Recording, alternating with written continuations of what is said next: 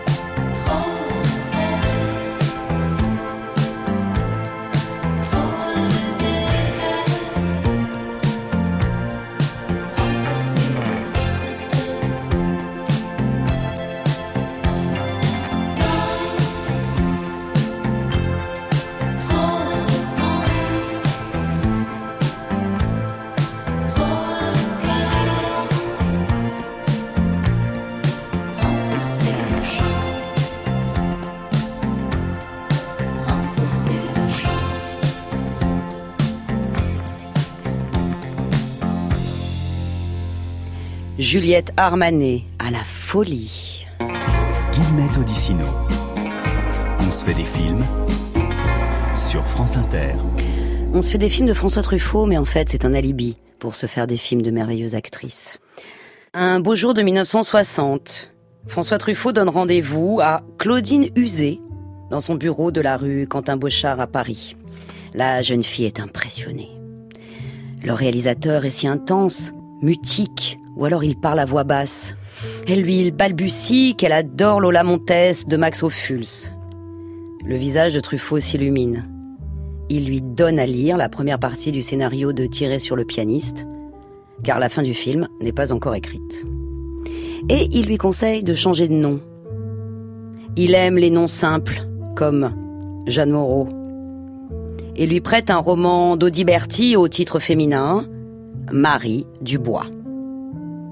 Quand Claudine est convaincue, après avoir beaucoup répété ce nouveau nom, se l'être approprié, Truffaut, qui connaît Audiberti, lui demande la permission d'utiliser le nom de son héroïne. C'est donc Marie Dubois qui se promène dans un Paris de nuit propice à la beauté des femmes avec Charles Aznavour, le pianiste de jazz. Le charme et la fraîcheur de cette débutante sont incommensurables. Jour de mon anniversaire, quand j'ai dit maintenant j'embrasse tout le monde, c'était pour t'embrasser toi, tu sais. Bien vu que tu me regardais. Alors je t'ai regardé aussi. Qu'est-ce que tu pensais quand on marchait ensemble dans la rue hier soir? Est-ce que je t'ai plu tout de suite? Tu te rappelles du soir où tu m'as dit pris le bras, j'avais peur de paraître trop audacieuse, tu sais. J'avais tellement envie que tu me prennes la main. Dans le film, elle doit insulter un cafetier. Et Claudine, pardon, Marie, est trop bien élevée. Aux essais, Truffaut doit la pousser un peu. Quand on a tourné les essais, c'était, il pensait lui à une scène très précise, qui est la scène euh, dans le café où j'injurie le cafetier, où je dis salaud, etc. et tout. Et il voulait voir si j'avais cette violence-là. Et il me disait, vous allez m'injurier.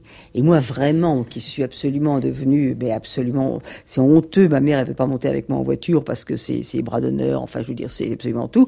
J'étais là et je disais, arrivé à dire, et dit, injuriez-moi. Ah! Pour moi, c'était absolument l'horreur, enfin. Et je suis arrivé quand même au bout des satins, je lui dis, con.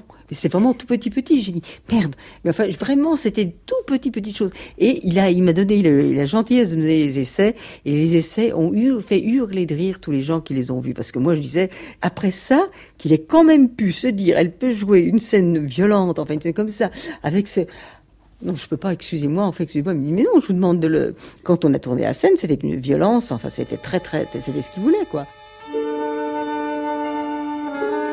Ils sont moins connus que ceux de Jean-Pierre Léo pour les 400 coups, ces essais de Marie Dubois, mais ils sont délicieux. Alors on les écoute. Imaginez une blonde sage avec un chignon et des yeux myosotis. Je voudrais que vous imaginiez que vous êtes euh, euh, une marchande des, quatre saisons extrêmement vulgaire et vous revenez des, halles et vous engueulez avec un, un automobiliste qui, qui vous gêne au milieu d'une place et qui est très grossier avec vous. Alors je voudrais que vous soyez vous aussi extrêmement grossière. Alors insultez-moi, supposez que c'est moi, et, et vraiment les, les, pires grossièretés que vous connaissez. Hein, en tutoyant, bah, par exemple, euh, je te traite de petite salope, tu es une andou, qu'est-ce que tu fais au milieu de la rue? Ah, Tu pourrais pas faire attention? Enfin, oh, Grossière, allez-y, ça fait rien.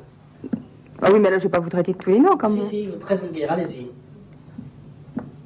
Oui. Bon, bah, commencez, puis moi je vous. Non, espèce d'andouille, tu peux pas avancer Bah, je suis dans les clous, vous pourriez faire attention. Enfin, vous voyez pas, c'est le rouge, non Espèce de poufiasse, putain. Con Mais c'est pas facile. Allez. Vous voulez que je continue sur ça Oui, oui, Voilà. Je sais pas, moi. Euh... Plus facile quand je conduis.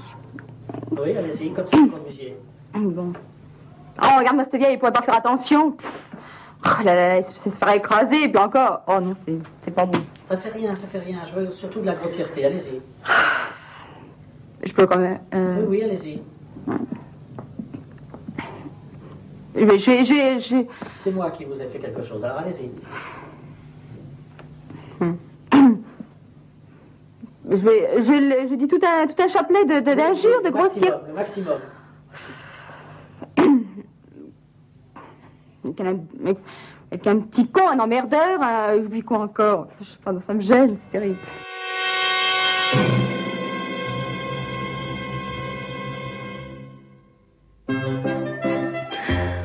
En 1957, François Truffaut voit Ascenseur pour l'échafaud. Il en ressort fasciné. Jeanne Moreau est la plus grande amoureuse du cinéma français, écrit-il dans les cahiers du cinéma. La bouche frémissante, les cheveux fous, elle ignore ce que d'autres appellent la moralité.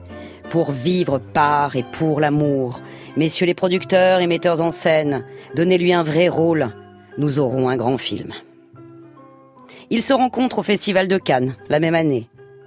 Très vite, François Truffaut décide que ce metteur en scène, ce sera lui. Et il parle à Jeanne de Jules et Jim, le roman de Rocher. Avec Jeanne Moreau, nous avons tout de suite euh, entrepris le film au début de l'année. C'était un vieux rêve pour elle également.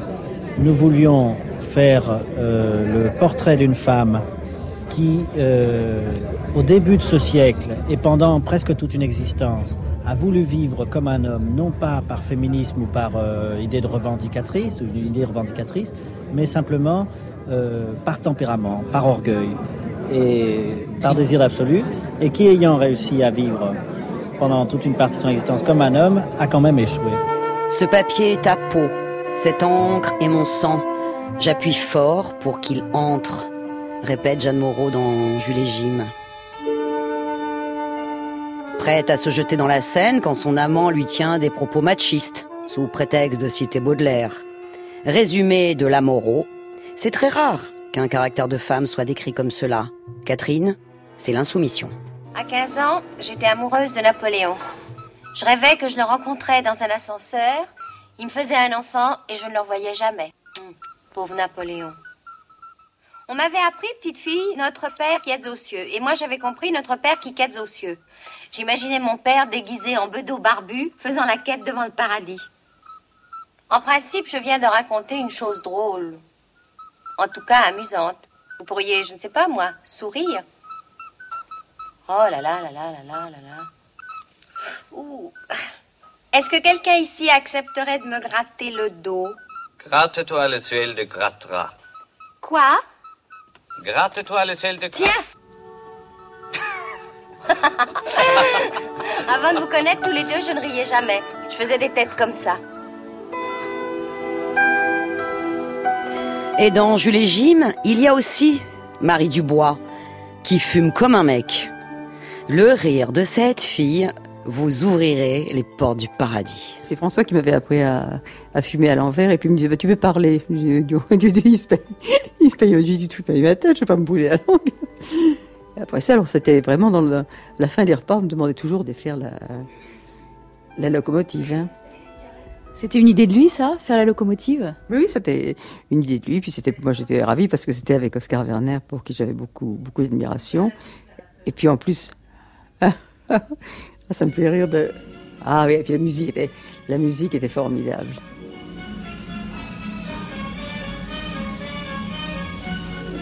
Il y avait, je me il y avait la caméra qui tournait autour de moi. Voilà, c'est fini. Non, c'était une, très jolie scène. Enfin, moi, j'avais beaucoup de tendresse pour cette scène-là. Framboise. Truffaut et Françoise d'Orléac se rencontrent lors d'un voyage de promotion du cinéma français en Israël, en mars 63. Ils ont de mauvais a priori. Elle doit être capricieuse, pense-t-il. Elle s'attend à un pisse-vinaigre. Comme avec Jeanne Moreau, c'est la littérature qui les rapproche. Des femmes et des livres. Il lui écrit le personnage de l'hôtesse de l'air, maîtresse d'un homme marié dans la peau douce. Quel titre, bon sang, pour résumer les vertiges de la chair? Vous le regrettez? Non, non. Non, je suis très contente. Enfin, il y a qu'un an que je suis hôtesse. Tout le monde me dit que j'en aurai assez au bout d'un ou deux ans. Peut-être. Ce qui est vrai, c'est que beaucoup abandonnent au bout de deux ou trois ans. Qu'est-ce qu'elles deviennent Elles se marient. oh, au début, mon père. Oh, vous savez, j'adore mes parents. Ils sont merveilleux. Ils vivent à Bordeaux. D'ailleurs, moi aussi, je suis de Bordeaux. Ah, J'en étais. Ah oui, oui. Oui, au début, mon père ne voulait absolument pas que je fasse ce métier. Il disait que c'était un métier de snob. Maintenant, il est tout à fait d'accord. C'est un drame minutieux de l'adultère, où le sexe, évidemment, est important. Mais Truffaut est très mal à l'aise avec les scènes de sexe. Il ne veut pas faire d'ellipse, car il sait que ce sont des moments importants, mais l'homme est pudique. Comme en témoigne la femme qui fut peut-être finalement la plus importante de sa vie? La seule à apparaître au générique de tous les films du cinéaste, entre 1968 et Baiser volé, jusqu'à son dernier film Vivant dimanche. D'abord script, puis assistante, mais aussi scénariste du dernier métro, pour lequel elle remportera le César du meilleur scénario. Suzanne Schiffman. Personne, sans doute, ne connaissait Truffaut aussi bien qu'elle. Quand on a tourné La peau douce, la scène, on peut difficilement dire qu'elle soit vraiment indécente, où euh, Françoise d'Orléac est allongée sur le lit et où euh, Jean de Sailly, je ne sais plus s'il déboutonne sa robe, en tout cas il enlève les chaussures, il lui, enlève, il lui caresse les jambes, il lui enlève les bas. J'étais enfermée dans la salle de bain à côté, je n'avais pas le droit de la regarder. Vous voyez? Bah, C'était le porte-jartel. C'était le porte-jartel. C'était, oui, le porte-jartel. Jusqu'au oui, jartel. oui, oui. Et moi, j'étais enfermée dans la pièce à côté.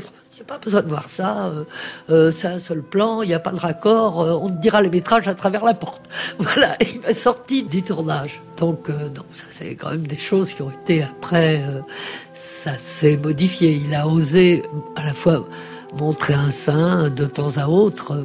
Et en même temps, il était pas du tout choqué par ce que faisaient les jeunes metteurs en scène.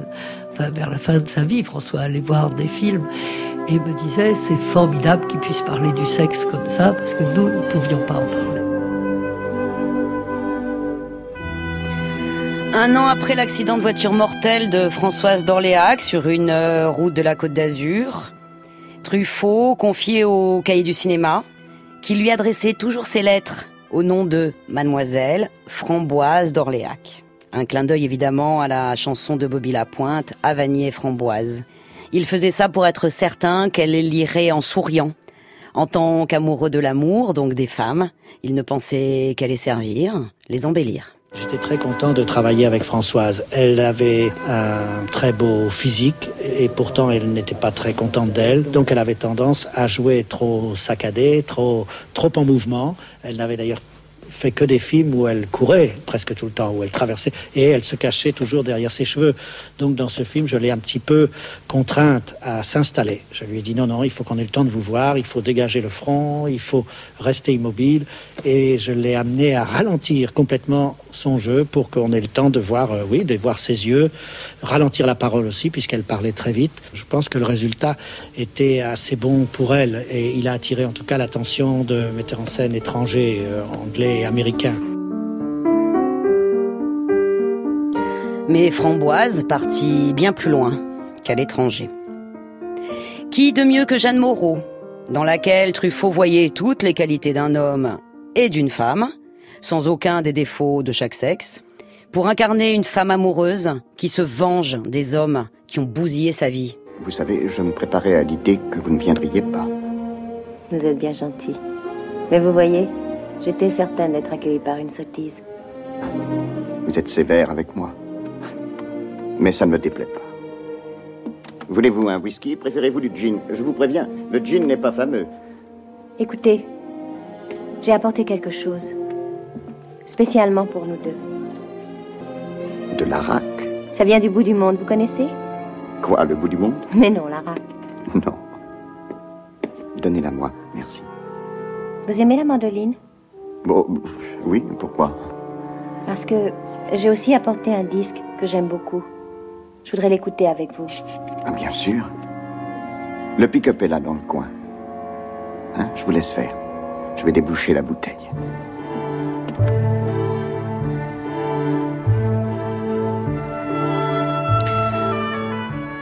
Dans sa saga douanelle, François Truffaut, pourtant peu féministe dans ses propos, glisse des appels à la libération de la femme. Le personnage interprété par Delphine Seyrig dans Baiser volé revendique des droits multiples. Celui, par exemple, d'être à la fois inaccessible et quotidienne. Je ne suis pas une apparition, je suis une femme, ce qui est tout le contraire. Par exemple, ce matin, avant de venir ici, je me suis maquillée. Je me suis mis de la poudre sur le nez. Vous dites que je suis exceptionnelle. C'est vrai, je suis exceptionnelle. Toutes les femmes sont exceptionnelles, chacune à leur tour. Tout de même, Delphine Seyrig reste exceptionnellement exceptionnelle. Oh, moi, je trouve que c'est un, bijou. Baiser volé, c'est un petit chef-d'œuvre.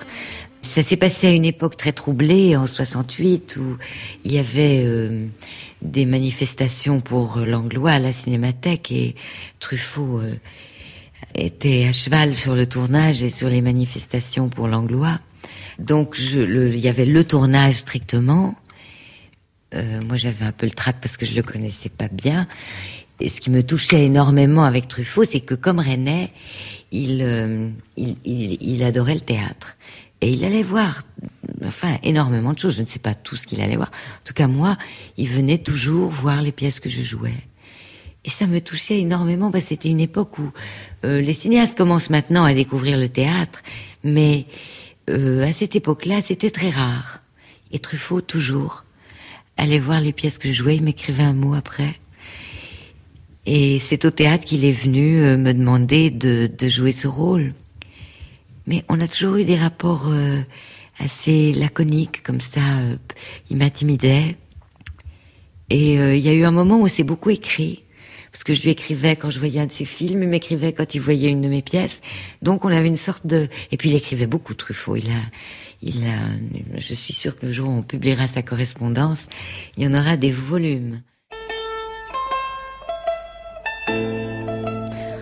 Delphine incarne la femme du patron. Non. Delphine, c'est la patronne, d'accord?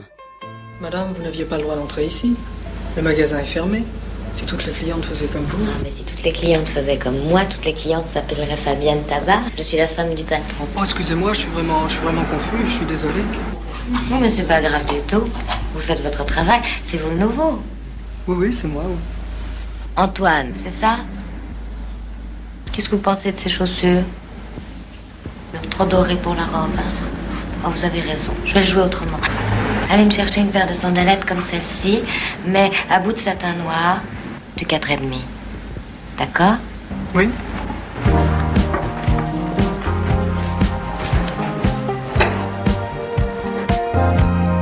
Loving is easy. You have me fucked up. It used to be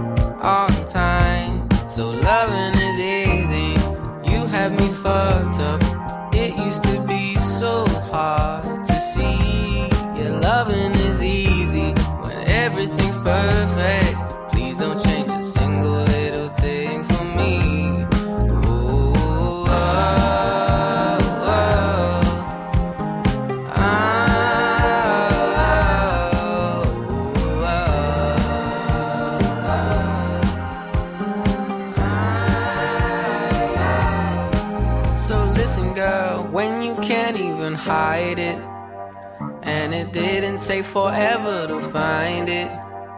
I was all on my own, almost glad to be alone until love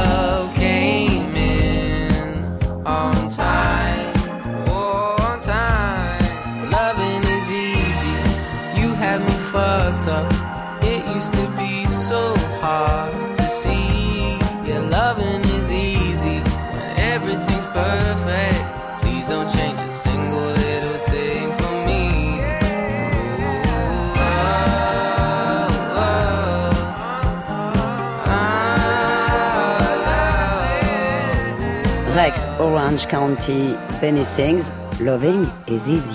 Guillemette Odissino. On se fait des films sur France Inter. Nous sommes avec de grandes comédiennes sous le prétexte de François Truffaut. La toute jeune Marie-France Pizier avait déjà mis le feu à la pellicule dans le court-métrage Antoine et Colette, où elle joue une lycéenne, le premier amour d'Antoine Douanel. C'est dans la rubrique Petite annonce de Cinémonde que la jeune fille a trouvé une annonce de Truffaut, qui cherche une fiancée pour Douanel. Ni une Lolita, ni une blousonne, ni une petite jeune femme, ni trop sexy. Aux essais, Truffaut est littéralement renversé par la voix de Pizier, 17 ans.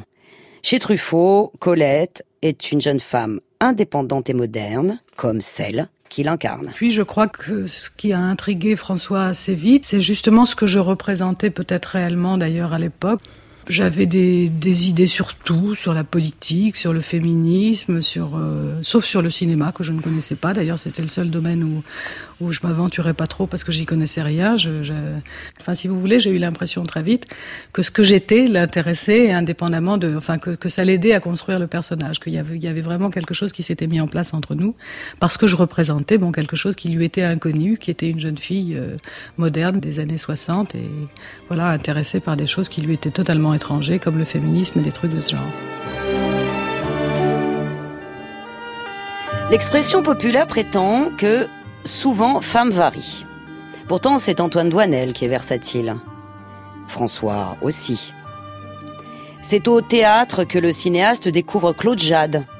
Dans une pièce de Pirandello, elle a 19 ans. Il tombe amoureux de sa beauté, ses manières, sa gentillesse et sa joie de vivre. Elle tombe aussi amoureuse de lui. Elle devient Christine Darbon, alias Peggy Sage, une jeune fille douce et effacée. Antoine Douanel la courtise dans Baiser volé et l'épouse dans Domicile conjugal. Ce petit couple, je veux le revoir marié dans les premiers mois de la vie conjugale, avait dit Henri Langlois à François Truffaut en sortant d'une projection de Baiser volé. Deux ans après, le metteur en scène renoue avec Douanel pour faire donc de cet éternel ado décalé un homme marié à Christine. Antoine, un adulte improbable, impossible. L'amour fait-il grandir les hommes? Oh, Pas du tout. Qu'est-ce que tu lis? Les femmes japonaises? Oui, oui, j'en ai besoin là pour mon travail. Fais voir. Ah, disons que ça te va drôlement bien, les lunettes, je trouve. Ah oui, bah tu sais, j'aimerais mieux m'en passer. Ah si, ça te va très très bien. Bon, bah je finis. Je sais pourquoi tu m'as dit ça à propos des lunettes. Elle en portait, hein Qui ça? Eh ben, la fille des jeunesses musicales. Pas du tout, elle portait pas de lunettes. Ah bon, je croyais? Non. Elle t'a fait souffrir, hein Oh là là, ça tu peux dire qu'elle m'en a fait baver les ronds de chapeau alors. Mais quand j'y repense maintenant, mais quel cauchemar c'était. Mais alors tu vois, elle, vraiment, j'ai cessé de l'aimer d'une heure à l'autre. À 8 heures du soir, j'étais amoureux fou d'elle. À 9 heures le même soir, elle me sortait par les trous de nez. C'était fini, j'étais guéri. Je suis sûre qu'elle a eu le malheur de dire quelque chose qui t'a déplu. Exactement. Je me souviens plus quoi d'ailleurs. Enfin, j'étais bien content après. Dis donc, si je te demande quelque chose, est-ce que tu me répondras oui? Ça dépend. Ah, tu commences à chipoter déjà. Est-ce que tu me répondras oui? Ça dépend, on dit toujours. Est-ce que tu veux bien remettre tes lunettes? Antoine quittera Christine dans L'amour en fuite. Dans la réalité, Truffaut quittera Claude Jade avant même de l'épouser alors que la robe de mariée est prête. Il la quitte déjà à l'époque de Baiser volé. Mais 68 est passé par là. Et la petite fiancée du cinéma français lui semble maintenant trop sage. Mais elle reste sa Christine Darbon. Qui est Christine? C'est, en fait, euh, Antoine lui dit, tu es ma petite sœur, euh, tu es ma mère, tu es ma fille, et elle lui répond, j'aurais bien aimé aussi être ta femme. Il piquait beaucoup les choses, François. Il observait et il prenait des petits détails, des petits travers. Donc, euh, il m'avait choisi parce que justement, il voulait une petite jeune fille bien comme il faut, bien élevée, un peu désuète comme ça, peut-être dans sa façon d'être. Et, donc, il n'a pas tellement fait sentir ça dans Baiser volé, mais il s'est beaucoup servi de ce que j'étais à l'époque pour le personnage de Christine dans Domicile conjugal. Le rôle qui m'a le plus intéressé, c'est celui de domicile conjugal, parce que tout d'un coup, il y avait des scènes où même elle, pouvait être violente, où elle, euh, elle n'était pas contente contre lui. Il y avait des scènes d'émotion. Il y avait des. C'était pas uniquement euh, la petite jeune fille un peu mutine. Ça allait plus loin.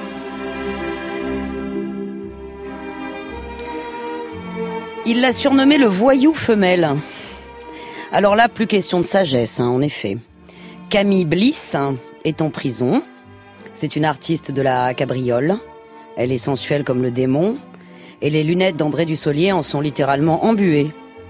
Pour incarner cette diablesse décomplexée, il n'y avait personne de plus évident que Bernadette Lafont, que Truffaut comparait à Michel Simon dans Boudu sauvé des eaux. Merci d'être venu, Camille. Oh, ça va, déconnez pas. Regardez ce que je vous ai apporté.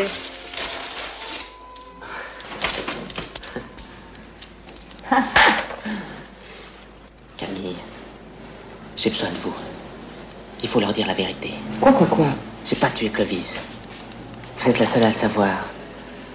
Bon, c'est peut-être pas vous. euh, C'est peut-être un accident. J'en suis même sûr. Mais dites-leur que c'est un accident. Parce que vous leur avez dit que vous n'avez rien compris à ce qui s'était passé, que vous étiez évanoui. Mais c'est moi qui étais évanoui, Camille. Oh, vous, moi Est-ce que je m'en rappelle, moi, hein? Écoutez, Stanislas, ne parlons plus de toute cette histoire. Ça vous fait du mal et à moi aussi. En plus, je peux pas leur servir encore le coup de l'accident.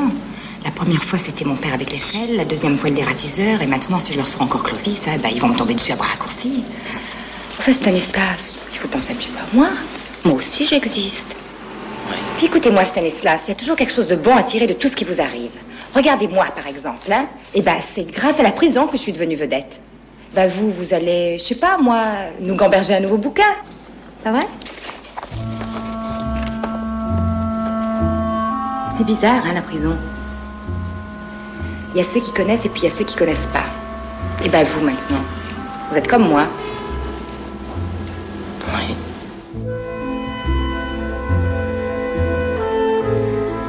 François Truffaut connaît le potentiel de sensualité libre de Bernadette depuis qu'il l'a fait pédaler, la jeune Nimoise, sur un vélo en 1957 dans les Mistons, avec un encouragement particulier. Et donc vous voilà parti euh, sur les instructions donc euh, de François Truffaut qui vous dit pédale Bernadette. François Truffaut, nous, on avait, un, oui, on avait un, jeu tous les deux, c'est qu'on était tous les deux très amoureux de Brigitte Bardot dans Les Dieux créés à la femme et du film.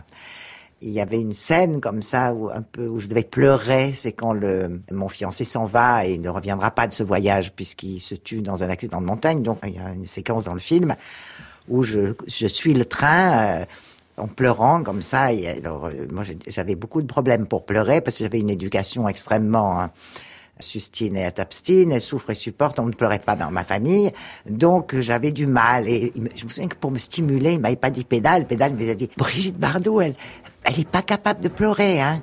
Elle pourrait pas le faire, elle, vous allez le faire. hein. Vous voyez, c'était ça les stimulants, c'était Brigitte Bardot.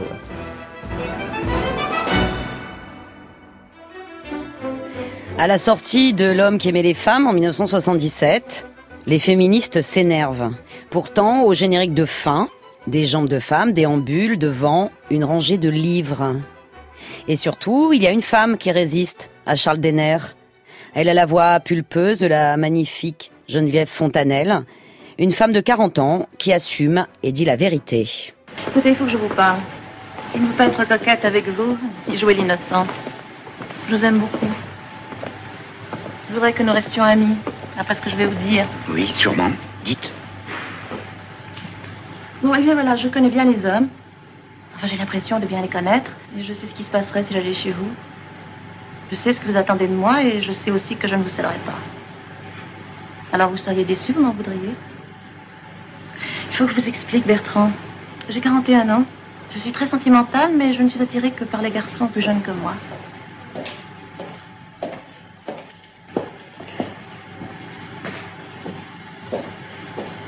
J'aime les jeunes garçons. oui.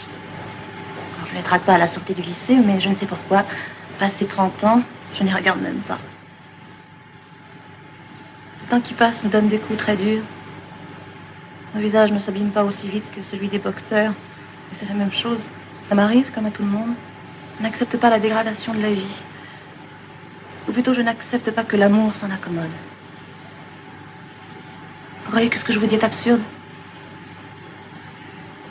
Je suis sûre que de votre côté, vous êtes attiré par les filles jeunes. Ont la peau bien fraîche. Qui n'ont pas ça. Là. Et là. C'est pas vrai? Il y a une grande logique dans ce que vous dites.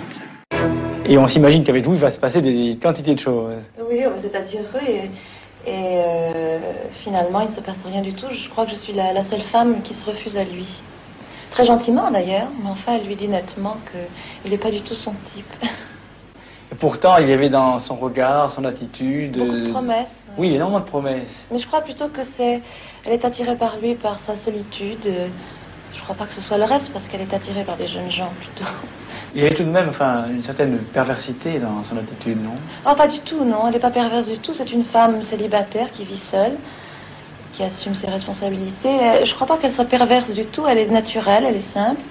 Mais euh, elle a beaucoup d'amitié pour lui, mais quant à, à coucher avec lui, à faire l'amour, non. Mais je crois qu'elle est très pure et très directe. L'amour est en fuite. Quand on se prénomme Colette, on parle sans phare. Certains diraient, puisqu'il n'y a encore que cette expression, comme un mec. Vous non plus, vous n'avez pas changé, Colette. Je comprends maintenant la force qui m'a poussé à sauter dans ce train en marche pour venir vous retrouver. Laissez-moi vous embrasser. Non, je vous laisserai pas m'embrasser. Vous savez pourquoi? Vous savez pourquoi? Mais parce qu'il faut être deux pour ça. C'est marrant, hein on a vraiment l'impression que notre histoire d'autrefois ne vous a rien appris, mais alors rien du tout. Antoine, je vous aimais bien, je ne vous aimais pas, je vous aimais bien. Et vous passiez votre temps à essayer de forcer mes sentiments, ou alors à me circonscrire en faisant la conquête de mes parents. Sans compter cette façon incroyable que vous aviez de vous précipiter sur moi, comme la misère sur le monde à chaque fois que la lumière s'éteignait dans un cinéma. Avec le temps donc, François Truffaut avait su faire son miel des propos de la toute jeune Marie-France Pizier, qui au début pourtant l'avait laissé un peu pantois. La jeune fille féministe que vous étiez, par exemple, vous aviez des discussions sur le féminisme, sur le... Oui, oui, mais il était bouche bée, il pouvait pas en placer une. Moi, j'étais très péremptoire. Il, il était, par exemple, très curieux de mes idées, euh, mais suffoqué. Je sais pas comment vous dire. Enfin, il, euh, il me, il me laissait parler. Il me, il trouvait que j'avais raison de me battre. En même temps, euh, il, il disait souvent que les choses étaient sûrement plus compliquées que ce que je ne disais. Mais enfin, en même temps, j'avais l'impression que c'était un, un son de cloche, euh, euh, en particulier sur la, enfin, sur ce que je disais à l'époque, la nécessité des diplômes, de l'intégration sociale, de la liberté financière, de parler en son nom, enfin toutes choses qui lui semblaient des divagations extraordinairement intéressantes, mais enfin dont il me semblait qu'il ne les avait pas entendues très souvent. quoi. Ah oui, de ça, il était suffoqué, de toutes ces choses-là. Enfin, il était suffoqué qu'une jeune fille de 16 ans puisse aborder la vie comme ça, quoi. Quelque, je pense qu'il y avait là un déplacement du romanesque pour lui qui l'intriguait, mais que pour lui, les femmes, c'était l'amour, qu'on puisse parler de la vie autrement qu'à travers un prisme euh, amoureux, de relations amoureuses, ça l'intriguait beaucoup, quoi.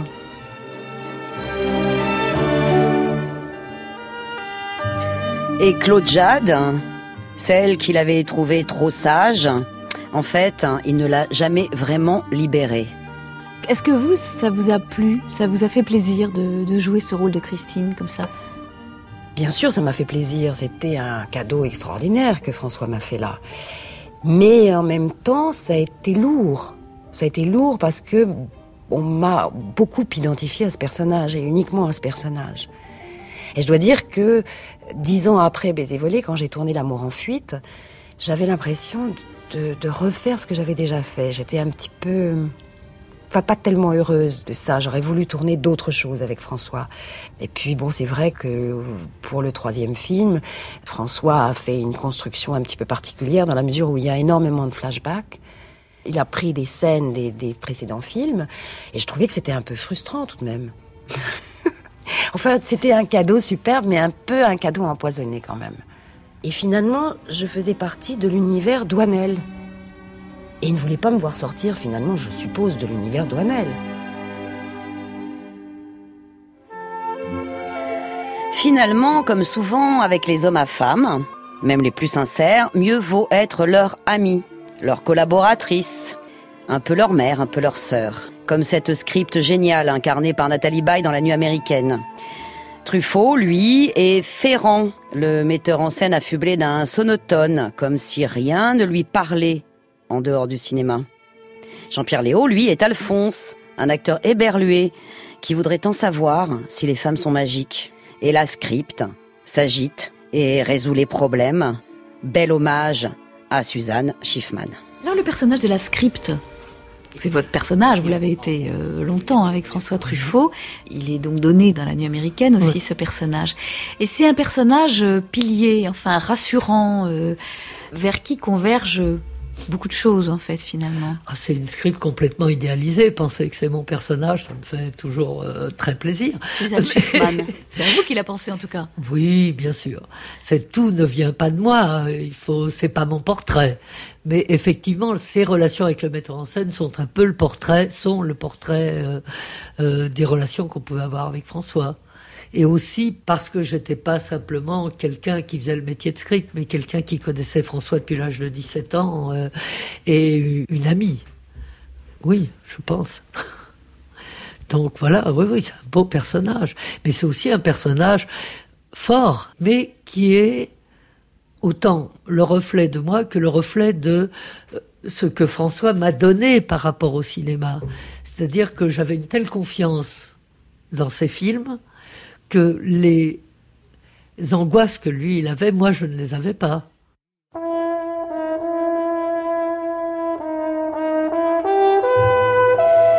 Jeanne Moreau, Bernadette Lafont, Claude Jade, Geneviève Fontanelle, Marie-France Pizier, Marie Dubois, Françoise Orléac, Delphine Seyrig. Des figures, certaines apparemment sages, des libres comme l'air, des fantasques, des charnels, des spirituels, ou tout en même temps. Autant de féminités qui font du cinéma une leçon de vie sentimentale. Autant de femmes aussi qui, Truffaut le savait, peuvent fragiliser un homme. Au point qu'il le répète dans deux films à plus de dix ans d'intervalle. Et maintenant? Maintenant, je viens à l'amour, Karl. Et j'ai mal. Est-ce que l'amour fait mal? Oui, l'amour fait mal. Comme les grands oiseaux rapaces, ils planent au-dessus de nous. Ils s'immobilisent et nous menacent. Mais cette menace peut être aussi une promesse de bonheur. Tu es belle, Elena. Tu es si belle. Si belle que te regarder est une souffrance. Quand je te regarde, c'est une souffrance. Hier, vous disiez que c'était une joie. Pourtant, hier, tu disais que c'était une joie. C'est une joie. C'est une joie et une souffrance. Et une souffrance. Je te crois.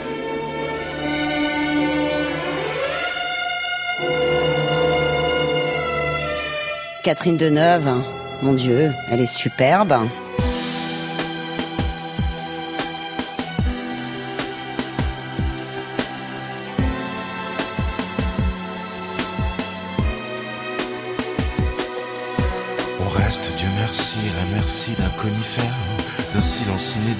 Seule partie de jambes l'air. Le soleil est assis du mauvais côté de la mer. Quelle aventure, quelle aventure. On reste, Dieu merci, à la merci d'un abribus. Ne reste pas ici, on entend sonner l'angélus. Le soleil est jauni, plus triste que le cirque russe. Quelle aventure, quelle aventure. On reste, Dieu merci, à la merci d'un engrenage, d'un verre de Campari, du bon vouloir de l'équipage. Paris est si petit quand on le regagne à la nage. Quelle aventure, quelle aventure. On flaire, on flaire, on flaire la flamme singulière.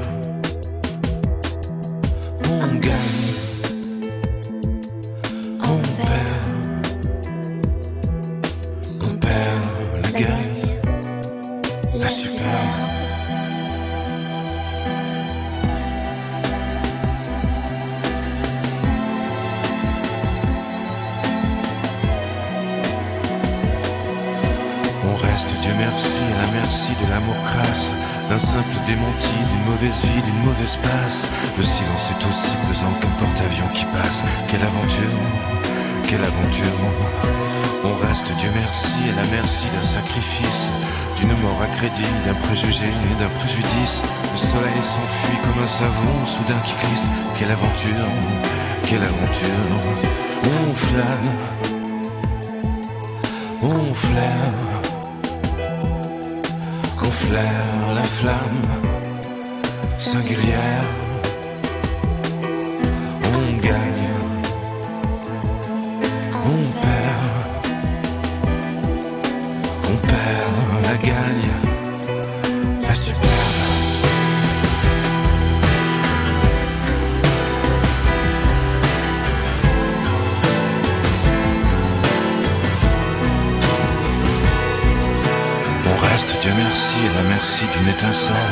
Quelque part à Paris, au fin fond du bar d'un hôtel. Dès la prochaine vie, je rêve de se rester fidèle.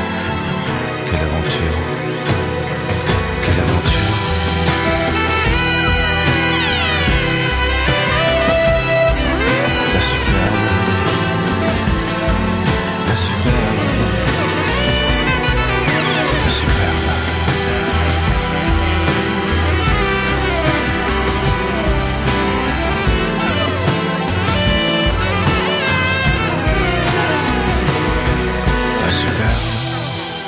Benjamin Biolay, la superbe. Dans son dernier film, Truffaut, pardon, Jean-Louis Trintignant se cachait dans la cave. Pendant que Fanny Ardant menait l'enquête à sa place. Agacée tout de même que l'homme qu'elle aime reste un petit garçon. Vous avez écouté la radio? Oui. Je vais vous dire au revoir, Barbara. Je vous remercie pour tout. Euh, Vous avez fait le mieux que vous pouviez. Je sais que chaque fois vous pensiez bien faire. Maintenant, euh, vous allez rentrer chez vous. Il faut que je m'en aille. Vous allez vous rendre à la police? Non, non, je vais retrouver mon avocat à sa maison de campagne. Mais vous êtes complètement inconscient. Les routes sont bloquées et c'est impossible de quitter la ville. Je vais partir par la mer. C'est mon avocat qui a organisé tout ça.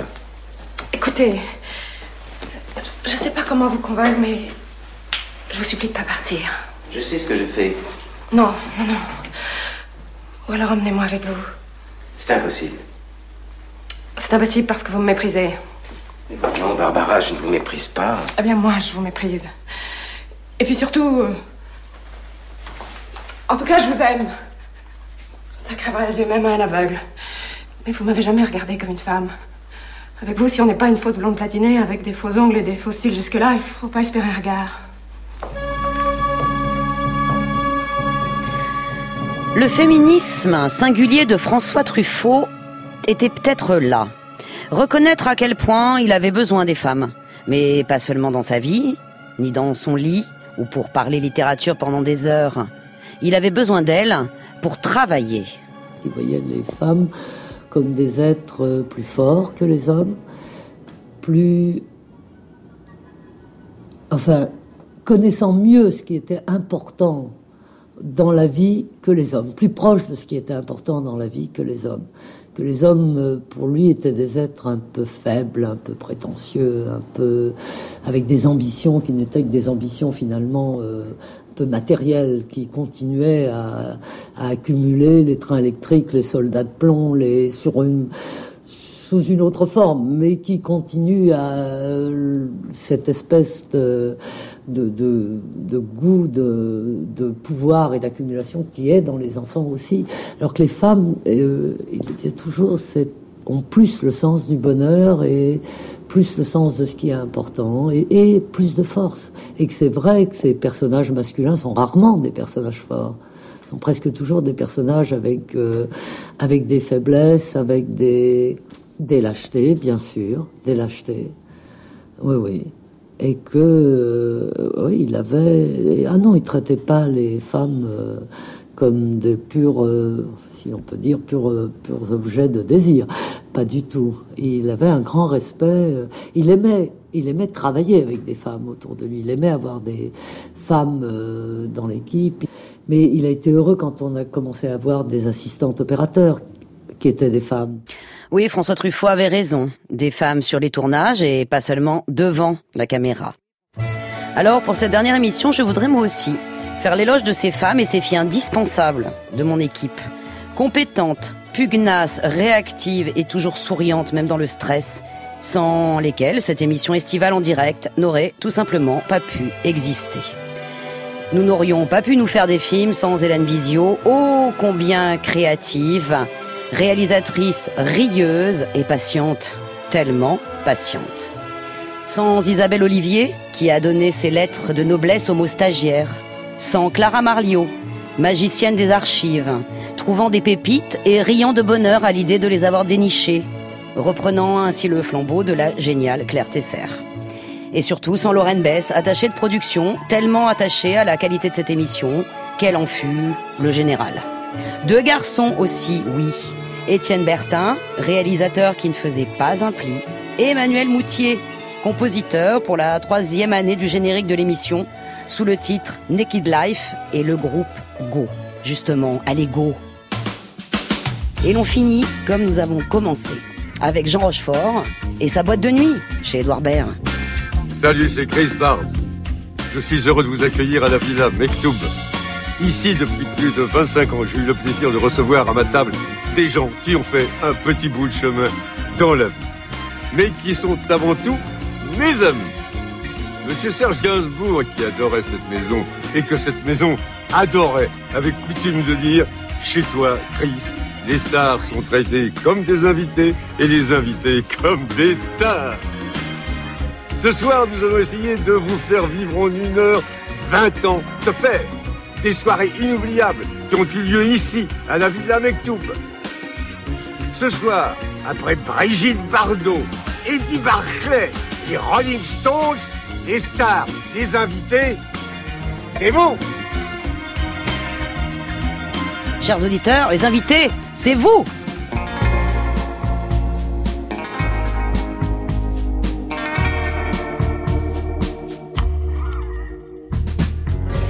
Cette dernière émission a été réalisée par Hélène Bizio, aidée par Lorraine Bess. Elle a été préparée par Clara Marliot, Isabelle Olivier et Lorraine Bess. À la programmation musicale, merci Muriel, merci Muriel Pérez. Et à la technique, merci, c'était cool pour cette dernière, Grégory Wallon.